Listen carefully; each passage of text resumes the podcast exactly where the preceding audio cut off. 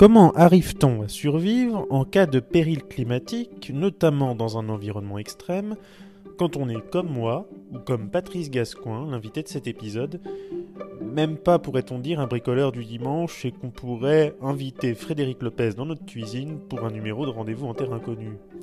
Patrice Gascoin et Cyrielle Ariel, tous deux journalistes, ont demandé à des experts de la survie des petits tips, comme on dit, pour s'en sortir.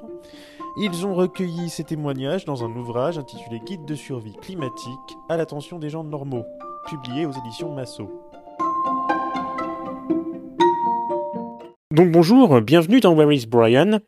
Aujourd'hui, dans ce nouvel épisode, j'ai le plaisir de recevoir Patrice Gascoin. Bonjour. Bonjour Brian, qui déjà de, a un titre pas facile pour moi parce que je suis pas très bon en anglais. Donc Where is Brian? C'est ça, Je, le dis bien? C'est ça, Where is Brian? Where is Bah, après, Brian? euh, Tu peux le prononcer à la française. à- De toute façon, tout le monde est le bienvenu dans, le- dans ce podcast, hein, même ceux qui parlent euh, qui parlent mal ou pas anglais. Donc je vais déjà dire Oui. thank you Brian pour cette invitation. Thank you. Thank you very, Thank you, thank Brian. you very much. Alors, on a Florian qui n'est pas au micro euh, que j'ai interviewé la dernière fois, mais qui est présent. T'es une Salut. sorte de superviseur. Salut Brian. Alors, euh, mon cher Patrice, d'abord, avant de parler de ton livre, pour ceux qui ne te connaîtraient pas, on va préciser pour nos auditeurs que tu es journaliste.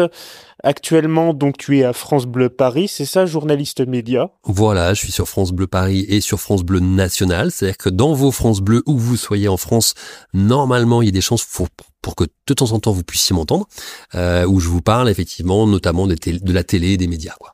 Voilà, et donc tu es amené à recevoir régulièrement des personnalités nationales du monde des médias Tous pour les parler de jours. leur actualité. Tous les jours, dans ma chronique, il y a un sonore, justement, comme dans Where is Brian, Il y a- il y a un sonore d'une personnalité qui est dans l'actualité du jour, que ce soit un acteur, un chanteur, un animateur de la télé. Euh, J'essaie d'avoir quelqu'un tous les jours en frais pour, pour cette petite chronique. Et c'est à quelle heure qu'on Comme ça, on fait ta petite. C'est compliqué parce que chaque région a sa propre horaire, a son propre horaire de diffusion. Oui, Donc c'est compliqué de pouvoir te dire, te répondre précisément.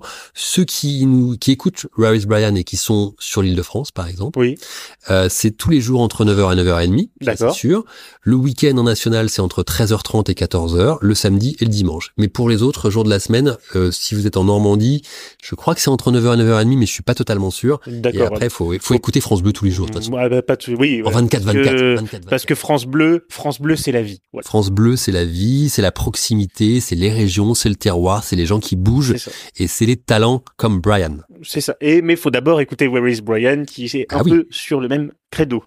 Euh, on te reçoit aujourd'hui, entre autres, pour parler donc de ton livre que tu coécris avec euh, Cyrielle Ariel, qui est spécialiste d'économie euh, solidaire à BFM Business, euh, que l'on salue. On embrasse Cyrielle. Voilà, exactement. On embrasse Cyrielle. Et donc, on parle de guide de survie climatique. Alors moi, la première question que j'avais envie de te poser directement, en fait, quand tu ouvres le, le, enfin, le livre à la première page, J'ai peur. c'est de dire, en fait, j'avais deux premières questions. On va commencer par la première des premières questions. C'est pourquoi tu as voulu parler, enfin, pourquoi vous avez, euh, avec Cyrielle Ariel, envie de parler de survie, parce qu'en fait, on va, va pas spoiler, on va juste euh, donner de, des bonnes pages. Moi, je, je vois l'écrivain chercheur Christian Clot qui dit justement euh, dans les premières pages, en fait, parler de survie, c'est toujours un peu compliqué parce que c'est un moment où le cerveau est dans la surprise, où on est un peu dans la panade et c'est quelque chose où en fait on n'aime pas franchement parler euh, de survie, plutôt d'adapter son quotidien. En fait, c'est ce qu'il dit. Et pourquoi vous avoir voulu parler de sur de survie, phrase qu'on trouve en fait, enfin mot qu'on retrouve tout le temps dans le livre? Alors, tu auras noté que ce livre, c'est un guide de survie climatique et en dessous, il y a entre parenthèses, c'est marqué à l'attention des gens normaux. Absolument. Et moi, je me mets dans ces gens normaux. C'est-à-dire que je n'ai pas du tout, comme Christian Clot que tu cites par exemple, ou comme certains euh, survivors, quoi, des gens qui sont vraiment doués pour ça. J'ai aucune compétence physique. Là, Voilà. tu vois, tu vois, je suis pas non plus un, je suis pas un muscleur. Donc Bah, je on aura une photo. hein, On aura une photo. euh, Pour le... euh, les gens vont, vont fuir. Donc, euh, je, je- je n'ai aucune compétence physique qui me permette de... Sur... Tu me lâches en pleine nature, en plein hiver, ça va être compliqué. Tu vas être Ça va être compliqué. Donc, du coup, en fait, l'approche de ce livre, c'est aussi ça, c'est de se dire comment on amène une thématique qui est aujourd'hui bien présente, c'est-à-dire de s'adapter. Tu l'as dit, c'est le mot s'adapter qui est important. S'adapter au climat qui fasse dans le trop chaud, le trop froid, les inondations, les coups de tempête, etc. Et c'est ça qu'on a voulu faire, c'est le ramener à la dimension un peu plus normale, Ouais. comme toi et moi. Ce qui le rend d'ailleurs je le dis, c'est un point de vue personnel, mais je pense que c'est le but finalement très accessible. Quand on regarde certaines, enfin, des astuces qui sont dans ce livre, on se dit, mais euh, ah, mais pourquoi j'y ai pas pensé? Finalement, c'est accessible à moi.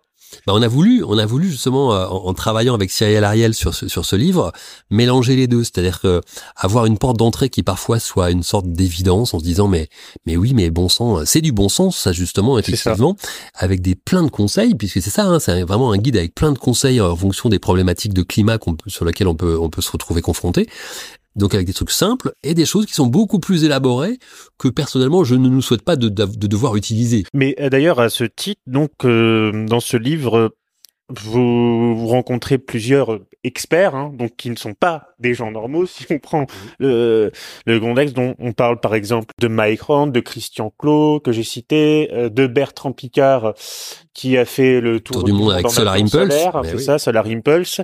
Euh, Jean-Louis Etienne qui était le premier à atteindre le pôle Nord en 1986. Tu as vu, il est découpé en, en grands paragraphes, des portes d'entrée puisque c'est un livre qu'on peut picorer, et entre chaque, on a été voir des gens qu'on appelle un peu inspirants, c'est-à-dire que qui, qui ont une approche qui ont eu une approche de l'extrême ou qui vivent cet extrême et qui du coup peuvent nous donner euh, bah là dans leur tête dans leur cerveau comment ça a fonctionné ou nous donner leurs propres conseils par rapport pour mieux appréhender euh, les aléas du climat qu'on a aujourd'hui. Et on voit par exemple que la question qui revient souvent à tous les acteurs qui ont été interrogés c'est qu'est-ce qu'avoir un bon mental? Et en fait, ce qui est souvent dit, c'est que, curieusement, alors qu'on peut avoir des grands athlètes ou des grands explorateurs, bah, ils disent plus ou moins tous, avoir un, tout le monde peut avoir un bon mental. En soi, la question, c'est d'avoir, de savoir comment utiliser ses propriétés cérébro-physiques, si on pourrait dire, ça rend quelque, quelque part une certaine forme d'accessibilité, alors que comme tu le dis très bien, euh, bah on n'est pas Mike Horn. Je pense aussi à Florian. Euh, ah, Florian peut-être avec l'instant voyage un, petit time de, Mike Horn. Peut-être que dans les dix prochaines années, ça va se révéler. On va le retrouver dans dix ans avec une grande barbe, euh, perdu dans l'Alaska, en train de marcher avec des chiens de traîneau. peut-être, on ne sait pas.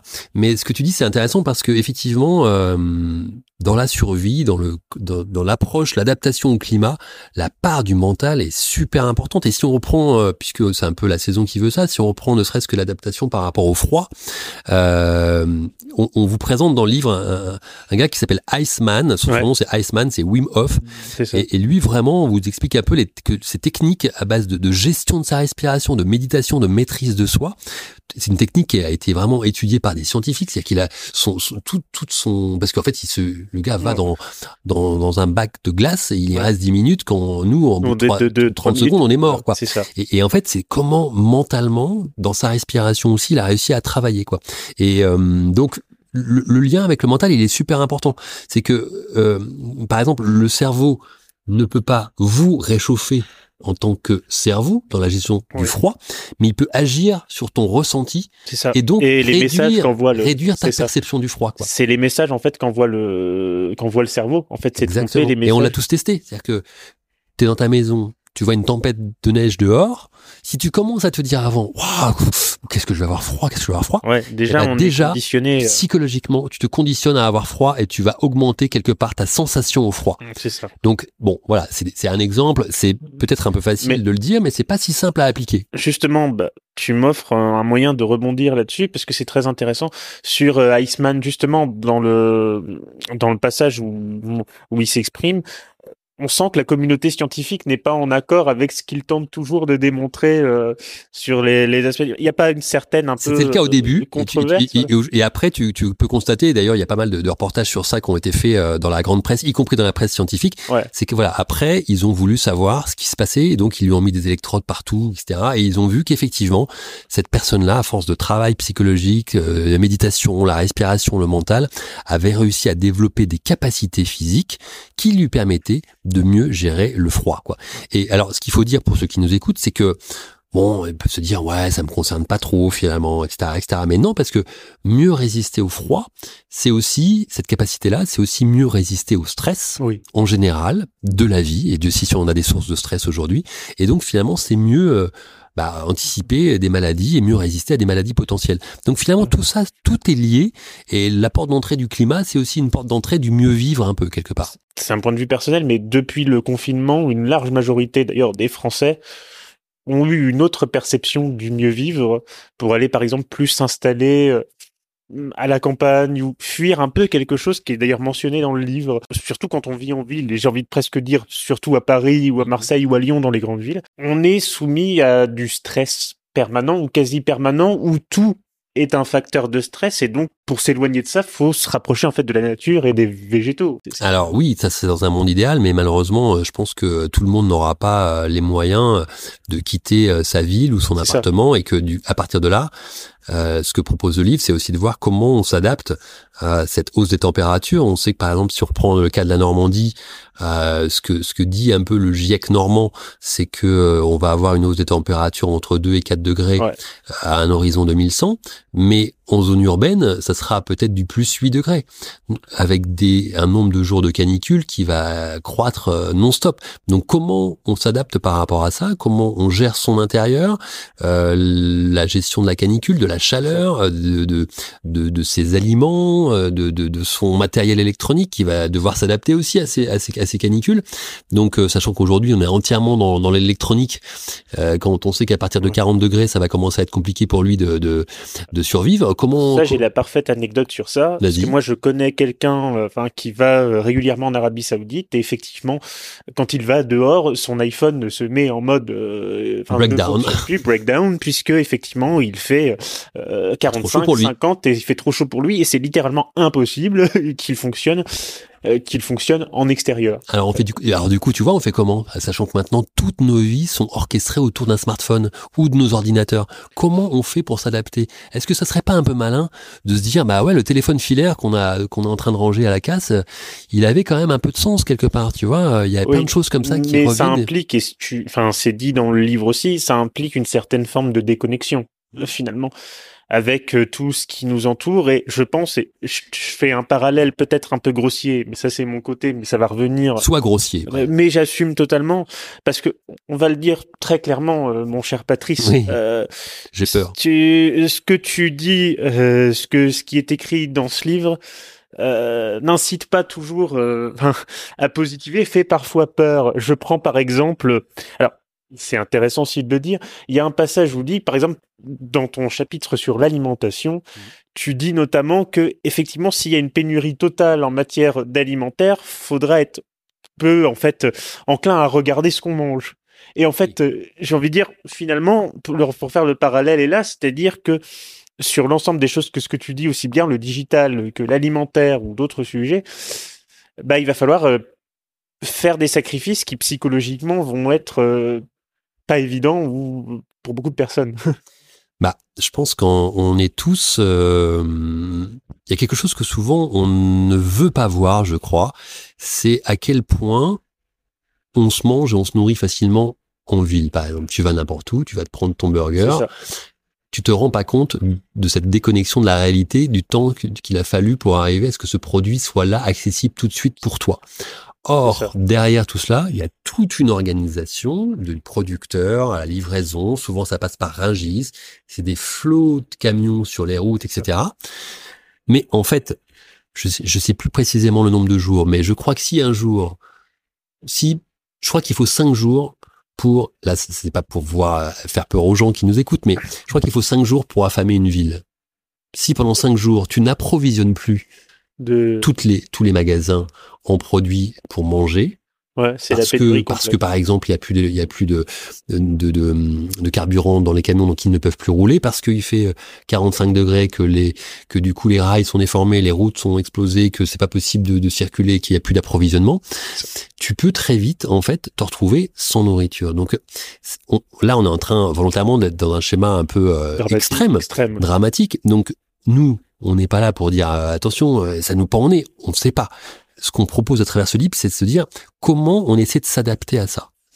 Et de reconstruire, je reviens sur le fonctionnement neuronal, euh, et de reconstruire un quotidien derrière, parce que le cerveau ne peut pas être en mode survie tout le temps. C'est clair, c'est clair.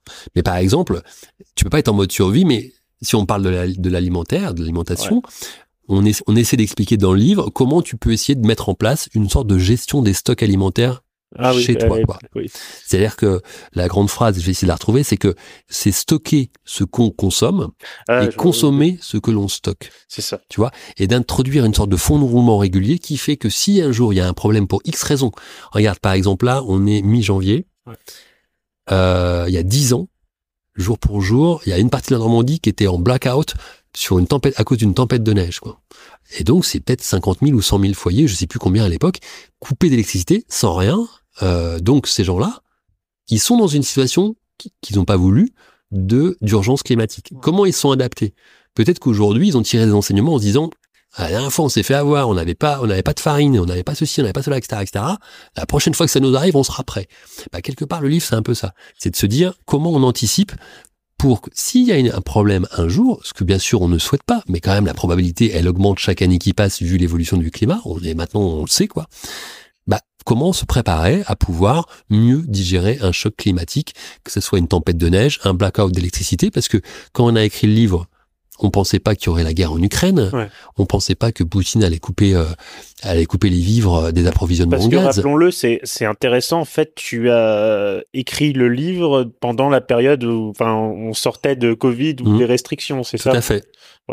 Donc on était encore en période un peu transitoire. On sortait, il y avait encore des c'était 2021. Mais C'est- rappelle-toi, c'est que ce qui s'est passé au début du Covid, ça a une résonance avec le livre, c'est que rappelle-toi à quel point les gens se sont jetés dans les supermarchés et que finalement on s'est retrouvé dans une situation de pénurie sur certains produits créé et en donc fait artificiellement. Créé artificiellement puisqu'on n'a jamais eu euh, jamais on allait avoir de problème de, de, de PQ ou de farine mais là- et donc quelque part on y est là on est dans la pénurie tu vois ça. et si, si certains avaient une gestion des stocks, ils étaient bons. Mais ça, ça- donc là, c'est des enseignements à tirer aussi. C'est-à-dire que qu'est-ce que que fait que fait le citoyen euh, en situation de crise? Bah pour l'instant, ce qui nous a fait voir, c'est un peu flippant. Que c'est un peu chacun pour soi, quoi. Oui, c'est un peu le. Mais même, enfin, c'est une anecdote un peu personnelle, mais j'ai été, j'ai été analyste euh, en notation extra-financière, donc on s'occupait aussi de tout ce qui était pas que, mais aussi environnemental. Euh, et en fait, même nous, on nous avait un peu devancé en disant, bah, sur quoi se jettent les gens en premier quand il y a une situation compliquée où la personne perçoit un risque de pénurie? On se dit euh, les pâtes, le riz, enfin, tout ce qui est euh, tout ce qui est les choses qu'on peut garder, La farine. La farine, le blé, etc. Et le, c'est vrai que le, le PQ, je dois te dire, euh, on l'avait pas forcément Mm. très très bien anticipé celui-là et on a été un peu se dire mais pourquoi on était un peu stupéfait devant ces images en disant mais pourquoi Voilà, on, a vu ces images de ces gens avec des coffres à ras-bord de PQ. On s'est dit waouh, Voilà. soit il y a un gros problème de santé. C'est ça. Je vais, ah ben, je vais me permettre une petite vanne. Euh, moi, on s'est regardé avec mes collègues et on s'est dit bon bah euh, le français veut mourir le cul propre Euh, et euh, on s'est dit peu importe s'il a pas toujours à manger, euh, il veut. Au moins, il aura les fesses propres. Voilà, au moins il aura les fesses propres et c'est le plus important. Ça c'est bien. Voilà. Donc ayez toujours les fesses propres, c'est le message d'aujourd'hui. Euh, C'est ça. Voilà. Et euh, mais justement en fait, euh, j'ai les fesses propres C'est quoi cet enchaînement? C'est quoi cet enchaînement, Brian? Non, non, non, non, je ne me permettrai pas ce genre de transition, ou alors on le coupe pour le bêtisier. Non, je ne sais pas. Bref, euh, non, justement, je voulais que tu... Je vais aller plus loin dans la question que je t'ai posée juste avant. Donc, quelle est la jeunesse de ce livre, en fait? Alors, jeunesse- pas- Tu t'es trouvé avec... euh, Elle est dramatiquement banale. Tu, tu vas trouver ça banal et tu vas dire oh là c'est une question si bien pensée pour une réponse si banale vraiment c'est c'est gâché quoi. Euh, moi j'ai une- une sensibilité au climat ça c'est clair puisque j'ai travaillé il y a très longtemps sur une chaîne qui s'appelle la chaîne météo d'ailleurs.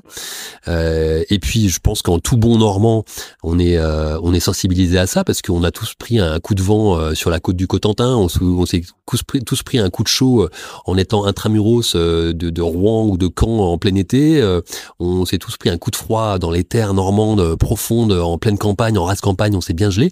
Donc on a un rapport à la météo qui est quand même, je pense, peut-être un peu privilégié, un peu plus sensibilisé à ça. J'ai travaillé chez Météo et donc je- ça m'intéresse toujours de savoir ce qui se passe et c'est difficile aujourd'hui de passer à côté de cette notion de réchauffement climatique.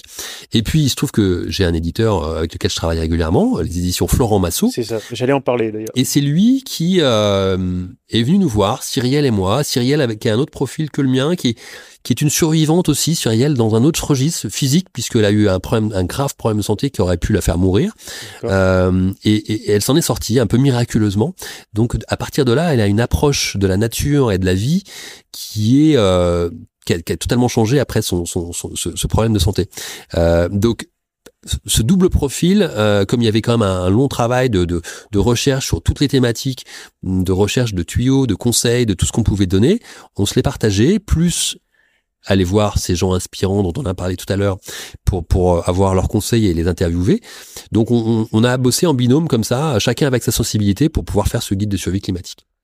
Donc c'est banal, tu vois. Posons la question comme ça. Euh, est-ce que ce livre, euh, donc en rencontrant ces personnes, euh, en, les, en les interviewant, en leur demandant leurs conseils, est-ce que ça t'a donné envie de devenir anormal Dans le sens, je ne sais pas, de partir en expédition avec Mike Horn. Est-ce que ça t'a donné des envies d'explorer plus au-delà des capacités? Parce que finalement, on peut s'instruire soi-même de ce qu'on écrit. Alors, c'est une, ouais, non, mais c'est une vraie, vraie bonne question. Je pense que je suis plus doué comme médiateur, c'est-à-dire pour faire passer des messages, que comme aventurier euh, ou aventurier de l'extrême. Euh, je ne te cache pas que hum, j'ai été en contact avec l'équipe de Christian Clot, par exemple, euh, qui a d'ailleurs une partie de son équipe qui, euh, qui, qui est en Normandie, enfin qui est de Normandie. D'ailleurs, ils sont en ce moment même en train de tester euh, quelque part dans le monde les réactions du corps humain dans des situations de météo extrême. Ils sont encore en ce moment là en action quelque part dans le monde. Euh, donc la problématique, j'étais prête à l'absorber ou à l'aborder, à la vivre. Je pense que ça m'intéresse. Euh, est-ce que c'est compatible avec mon activité actuelle et professionnelle? C'est pas sûr.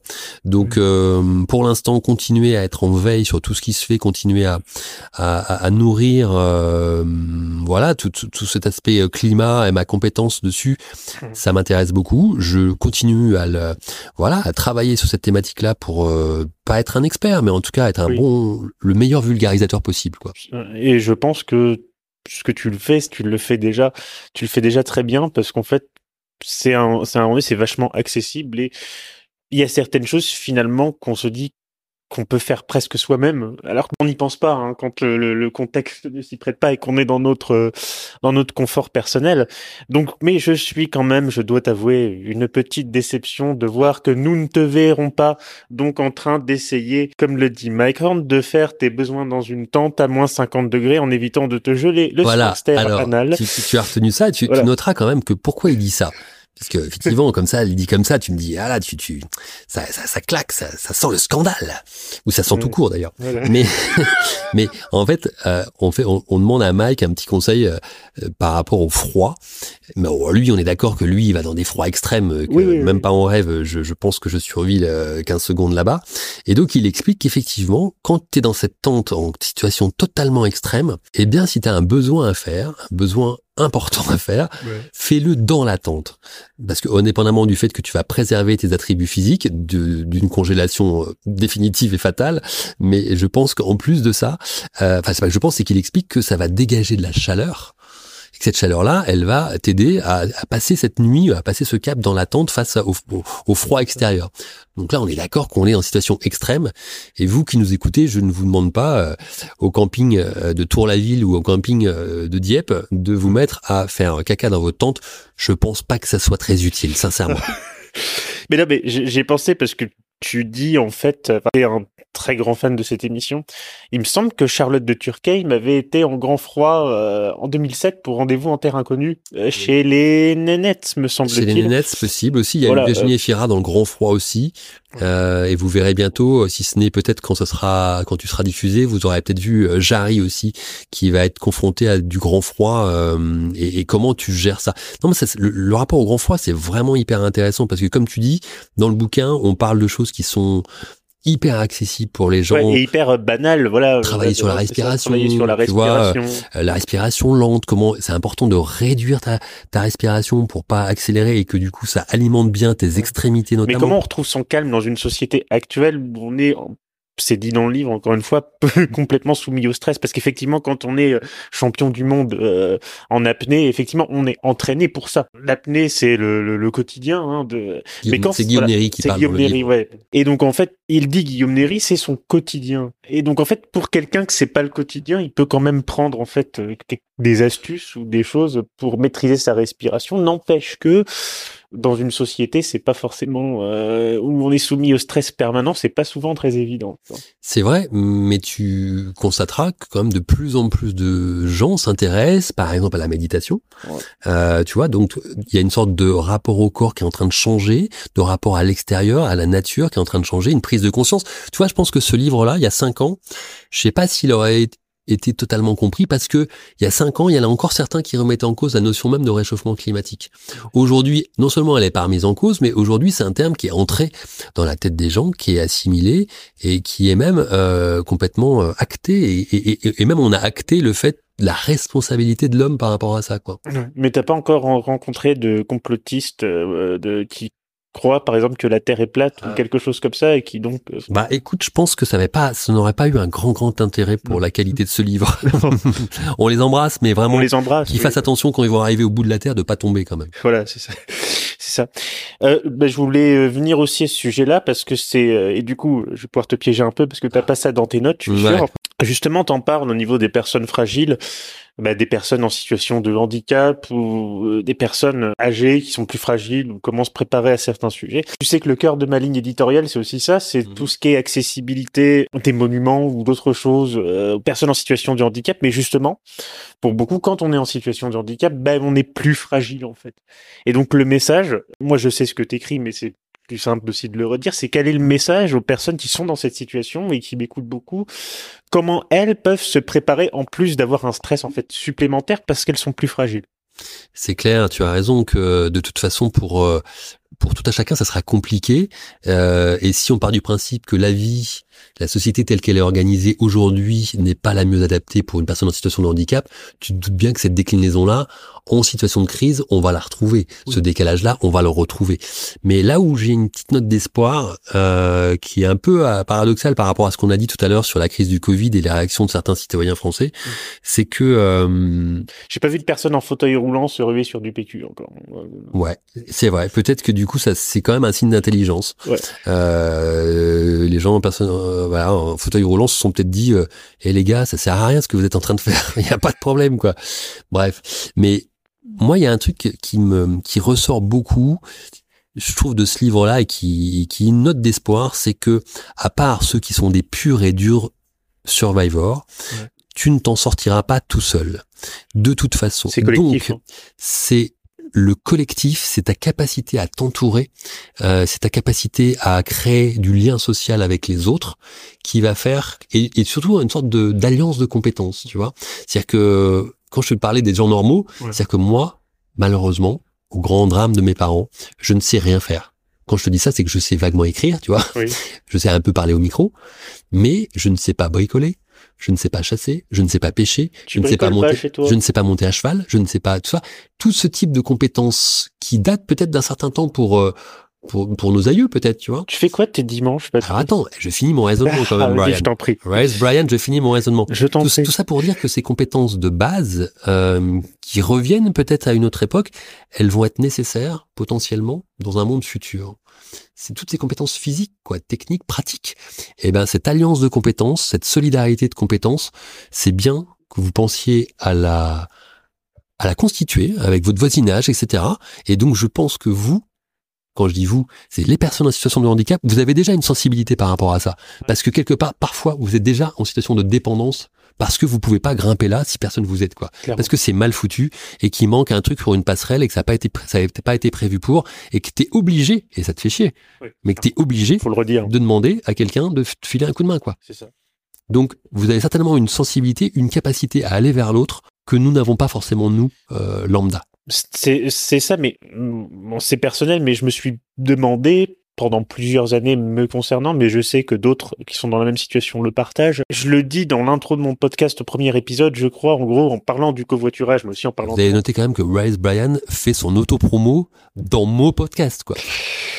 Euh, oui, mais on est toujours là euh, pour parler. Ah, vas-y, je non, non, mais, non, mais en fait, je disais, je suis le champion de France de la dépendance à autrui. Alors, en en parlant du côté du covoiturage pour l'accès euh, automobile ou la dépendance au transport, mais aussi, euh, je faisais une extension au reste, comme tu le dis, de demander un, coup de main quand on n'arrive pas à monter un escalier. Et on se dit toujours, qu'est-ce que, moi je peux apporter aux autres, en fait? Là, tu vois, on devient avec, à cause de ça, à cause de ce climat, à cause de tout ça, finalement, on devient tous égaux. Parce que euh, tu parlais de rendez-vous en terrain inconnu tout à l'heure.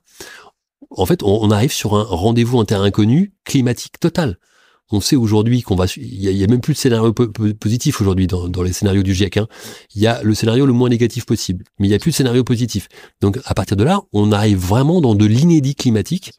Euh, alors c'est un peu chiant euh, de l'admettre parce que ça veut dire des changements, ça veut dire de l'adaptation, de l'adaptabilité, mais on est en plein dedans. Mais quelque part, ça nous met tous sur la même ligne de départ. Mais posons la question franchement. Euh, est-ce que dans un monde on va dire, qui, comme il est surtout en Occident, quand même assez faux, centré et on va dire individualiste en quelque sorte, est-ce que c'est ça sera facile de mettre en place cet enchaînement, ce cercle vertueux de compétences, ou, cette, cette chaîne de la solidarité, comme moi j'aime bien l'appeler, ou est-ce que finalement ça va être quand même très compliqué et il faudra qu'on passe par des stades où euh, si on est négatif, d'autres guerres ou des gens qui pourraient se taper dessus en fait euh, avant de s'entendre, avant, qu'ils soient obligés de s'entendre quand le cerveau est en mode survie. Alors ça, ça, je te propose de faire un podcast avec Madame Irma, euh, parce que peut-être qu'elle elle pourrait te répondre. Euh, moi, j'ai pas de, je, je, je, j'ai pas de, j'ai pas de vision par rapport à ça. Je, je suis un peu comme toi, c'est que j'observe ce qui se passe. Je vois heureusement des sources positives et optimistes avec plein de gens qui s'engagent, euh, qui créent à leur échelle des actions positives, constructives, euh, écologiques euh, et pas forcément rébarbatives. voilà, on sait que à l'échelle d'une ville, il faut travailler à la végétalisation des villes, à la désimperméabilisation. J'ai réussi à le dire, de, de, de, certains sols, à, à arrêter d'artificialiser non-stop au détriment de toutes les surfaces végétales. Enfin bref, il y a plein de choses qui sont pas de notre ressort, mais à l'échelle d'une commune ou d'un département ou d'une région. Et puis, est-ce qu'on peut faire à notre échelle, qu'on peut essayer de faire tranquillement? Euh, On donne des clés dans ce livre, des clés euh, que chacun y prendra ce qu'il veut. Peut-être que ça, dormira dans un coin, peut-être que ça servira ce livre à, caler une étagère, j'en sais rien. Mais en tout cas, alors, il cale très bien une étagère aussi. Hein, ça, voilà. Déjà, il y a le côté pratique de ce livre, tu vois. Caler une étagère, c'est déjà, c'est déjà pas mal. C'est un bon début, quoi. Et puis de temps en temps, tu l'ouvriras, tu diras, ah mais ouais, mais là il va, il y a une grosse vague de froid qui est annoncée dans dix jours. Et si je m'y préparais un petit peu mieux? Et puis tu piocheras quelques petites idées pour essayer d'anticiper ça. Le mot c'est vraiment ça, essayer d'anticiper et de s'adapter. C'est ça. Euh, je dois dire que, enfin, il y a, il y, a, y a un moment dans le livre où on parle aussi de, de recettes en fait de ah.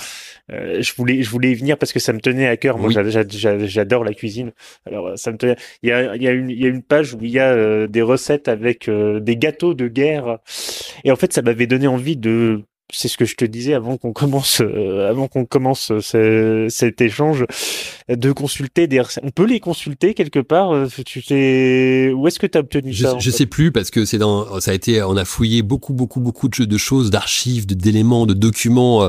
Mais effectivement, on donne quelques quelques recettes qui seraient un peu des recettes de survie dans le sens où elles font pas appel à des tas, des tas de produits qu'elles sont assez simples à faire, assez faciles à faire. Avec du beurre, du chocolat, de la farine. Voilà. Et, ça. et mais mais oui, ça m'intéresse ce que tu me dis, c'est que d'aller fouiller euh, dans des recettes de la guerre 14-18, euh, c'est ça? Ouais, c'est ça, c'est 14-18, ouais. Alors la référence exacte euh, du, du, bouquin qui a été pris pour... Je ne l'ai plus, mais je vais la retrouver dans la page en question. Mais en fait, moi, ton bouquin m'a donné envie d'aller explorer d'autres choses. Très bien. En fait, d'aller... explorer en fait comment comment on pouvait se débrouiller à certaines à certaines époques remonte même avant 14-18, hein, à certaines époques où forcément bah, on n'avait pas grand-chose, et même si c'est pas euh, ragoûtant, il faut quand même, je pense, être curieux. C'est ça qu'incite ce livre en fait. Ce livre incite à être curieux. Et j'invite d'ailleurs toutes les personnes qui sont curieuses à lire ton livre. Bah, c'est gentil. Écoute, euh, moi, le, j'écoute le rapport à la cuisine. C'est un peu comme toi. On a commencé tout à l'heure où je, t'ai dit je ne sais rien faire. C'est alors justement. Alors toi, la cuisine, c'est un peu, euh, c'est un peu la pièce que je vais essayer de découvrir un jour. Quoi. C'est, quoi cette pièce qui est au bout dans, dans, mon appartement, rendez-vous inter inconnu dans ma cuisine, tu vois c'est, Alors ce podcast s'appelle Where is Brian? euh, bah, justement, on peut partir en exploration dans l'endroit où je suis le plus souvent. dans ta cuisine. c'est ça. Eh ben écoute, c'est bien. Tu vas, tu, vas nous faire à manger. au moins, on ne va pas mourir de faim. C'est en fait, la question, je, préfère la reposer parce que tu m'y as pas répondu, mais en gros, c'est-à-dire que tu Alors quand je réponds pas, c'est que j'ai pas de réponse. Hein, je te le dis tout de suite. tu fais quoi tes dimanches en fait? Ah oui, qu'est-ce que je fais de mes dimanches? Ouais, parce que quand tu dis, t'arrives comme ça, tu dis, euh, je ne sais rien faire. En gros, je ne sais pas cuisiner, je ne sais pas bricoler. Parce que le sous-titre, il est là, à l'intention des gens normaux, tu vois? Oui parce que c'est moi en fait ce livre tu vois c'est pas c'est pas Mike Horn justement qui écrit ce livre. Mike Horn il fait des bouquins. qui savent un petit peu bricoler de temps en temps. Oui alors là c'est pas très très gentil d'appuyer là où ça fait mal chez ah, moi tu vois. Parce qu'effectivement je ne sais pas planter un clou vraiment correctement je ne sais pas faire une paella mais euh, voilà. Vous pouvez m'appeler au 06 09 voilà bon, tu, tu, tu, sais écrire, voilà. Voilà, je, je, tout à l'heure, je te parlais, avec un grand talent. Je parlais, je te parlais tout à l'heure d'association de compétences. C'est ça. Ça sera ça le, le futur. Donc, je ne sais pas trop à quoi ça servira, mais il faut espérer que dans le futur groupe de survie qui sera constitué autour de moi, je, je, croise les doigts en disant ça. Il y en a un qui se disent ouais non mais le mec il sait un peu écrire, ça peut nous servir, on va le garder. J'aimerais bien qu'il y en ait un qui dise ça quand même, parce que sinon tu vas être tout seul. Je, je te pourquoi je te chambre à moitié en disant ça, c'est que je suis exactement la même chose. Tu t'imagines bien que je dois être un énorme bricoleur avec euh, quelqu'un avec ma jambe qui est aussi souple qu'un poteau qui a pris froid en Alaska. je dois être un très grand bricoleur. Euh, la cuisine, bon, je, j'aime bien, mais de là à dire que je suis un grand cuistot, je sais faire des pâtes à la carbonara ou euh, ou des choses comme ça. Mais c'est vrai que. Bah écoute, toi tu fais des pâtes, moi je fais des galettes. je sais à peu près, à peu près faire des galettes. Et eh ben avec on peut déjà s'en sortir un peu. Eh ben si t'es mon colloque de survie, ben on va s'en sortir pendant quelques jours. À tour de rôle. Et, après, on, euh, et puis après on donnera pas cher de notre peau. On se fera un petit stock de cidre normand quand même, ça me semble important. Ah mais oui. Un peu de calvados quand il fera vraiment très très très très très très très froid. Voilà. Vraiment, question que j'avais pas eu l'idée de poser, mais qui est parfaite. Dans le sac de survie d'un bon Normand, il y a quoi, Patrice Gascon? Ah, bonne question, parce qu'en fait, tu m'aurais, tu m'aurais pas mis Normand je t'aurais déjà un peu donné quelques petits éléments de réponse. Non, non, je dis normand. On est Mais là, tu dis normand, donc forcément, je vais te rajouter une bouteille de cidre, ce qui est un non-sens total, parce que ça pèse une tonne dans le sac à dos. Donc on est d'accord qu'en mode survie, il faut quand même être le plus léger possible. Donc bon, on va se rajouter la bouteille de cidre, mais on est d'accord qu'au bout d'un kilomètre, on la descend, parce que sinon, euh, il faut qu'on s'allège. Là, sinon, on va, on va être fatigué, on aura, on aura mal au dos. Euh, le beurre, je suis le beurre, je suis pas sûr, sûr, sûr que ça accepte de marcher 10 heures en plein, en plein cagnard non, dans le sac à dos. ni la hein. crème d'Isigny non plus. Voilà, ni la crème d'Isigny non plus. Euh, en revanche, les pommes me semblent quelque chose quand même une valeur sûre. Euh, se promener avec une vache pourrait être une bonne idée référence à la vache et le prisonnier, tout ça, les, grands cinéphiles qui nous écoutent euh, apprécieront la référence. Euh, non, mais plus sérieusement, euh, on donne effectivement des petits éléments euh, qui vont de la petite trousse de survie à la grande valise de survie, dans lequel on pourrait mettre, par exemple, j'ai repéré ça et j'en ai amené une, une gourde de survie dans le sens où elle est adaptée avec un filtre qui a été voilà c'est un filtre c'est technologiquement parlant c'est très avancé je crois que ça a été travaillé avec la NASA tout de suite, dès que tu dis NASA, ça fait, c'est hyper impressionnant. Euh, c'est une gourde que tu as avec toi et où que tu sois, que ce soit dans un étang, une eau croupie, n'importe quoi, tu prends l'eau, tu la passes par ce filtre-là et après tu peux la boire. N'importe quel type d'eau, peu importe où et tu vas dans le Gange, euh, etc. Euh, je n'ai pas été testé dans le Gange, mais on peut, on peut espérer que, que, que, ça y survive aussi, quoi. Mais après, tu sais que tu as aussi des filtres paille. Euh, où tu as aussi des pastilles que tu peux mettre dans certaines eaux pour pouvoir t'en sortir, parce qu'on parle de l'eau, mais enfin, on n'a pas parlé de l'eau encore, mais l'eau, c'est quand même aussi un vrai, vrai gros problème euh, auquel on va être confronté, y compris nous en Normandie, alors qu'on est censé être quand même relativement tranquille par rapport à ça. Je crois que le chiffre qui est mentionné dans le livre, c'est que en Inde, il y a 25% de la population, c'est ça qui sera en manque d'eau une partie dès l'an prochain. Donc on parle pas de quelque chose qui est, Non mais le chiffre il est euh, le chiffre de, l'accession à l'eau euh, et de ce déficit là, il est faramineux à l'échelle ah de la planète. C'est 900 litres par jour qu'a besoin un occidental moyen. Hein. C'est ça pour euh, c'est ça c'est beaucoup trop pour une famille de 5 personnes, 6 personnes, tu crois, ça. Et, tu vois, ça, ça peut, ça peut avoir l'air un peu loin pour nous, mais quand on parle de l'évolution du climat, notamment en Normandie, ça veut dire aussi une hausse du niveau de la mer. D'accord, tu me suis. Oui, bien sûr. Ça veut dire que quelque part, l'eau salée va pénétrer plus loin dans les terres. Elle va donc, petit à petit, aller contaminer nos nappes phréatiques, et donc notre eau douce, et donc nous priver d'eau douce. Aussi. Donc tu vois, cet impact-là, il est pas, il est pas anodin, quoi. C'est quelque chose auquel on effectivement on n'y pense pas forcément. On dit ok, d'accord, ça, l'eau de mer va monter, mais bon, moi je suis pas, je suis loin, euh, ça va. Bah non, parce qu'en fait, une fois que l'eau elle va pénétrer dans la nappe phréatique, l'eau que tu bois à ton robinet, bah elle sera plus bonne, quoi. Donc ou alors il faudra que ça passe par des filtres, des machins, etc., etc. Donc ça sera toujours faisable technologiquement parlant. Mais cet impact-là, il est, il est réel. Donc il faut, il faut aussi l'anticiper. Les municipalités commencent à y réfléchir aussi. Et donc spécifiquement, par exemple, en Normandie, en, spécifiquement en Normandie, dans le cadre, par exemple, de ce que tu, de ce que tu dis sur l'eau, si on prend cette base, par exemple, de, qui est, dans le livre de 900 litres par jour pour une famille de 6 personnes, qui est une moyenne, qu'est-ce qu'on dit spécifiquement? En Normandie, on dit plus possible récupérer l'eau de les pluies parce qu'on peut récupérer 600 litres, euh, on peut récupérer pas mal de litres d'eau aussi. Euh, à chaque fois, qu'est-ce qu'on dit spécifiquement en normand avec le climat normand pour espérer une forme d'adaptation? Et quel est le message aussi à envoyer aux politiques et aux élus?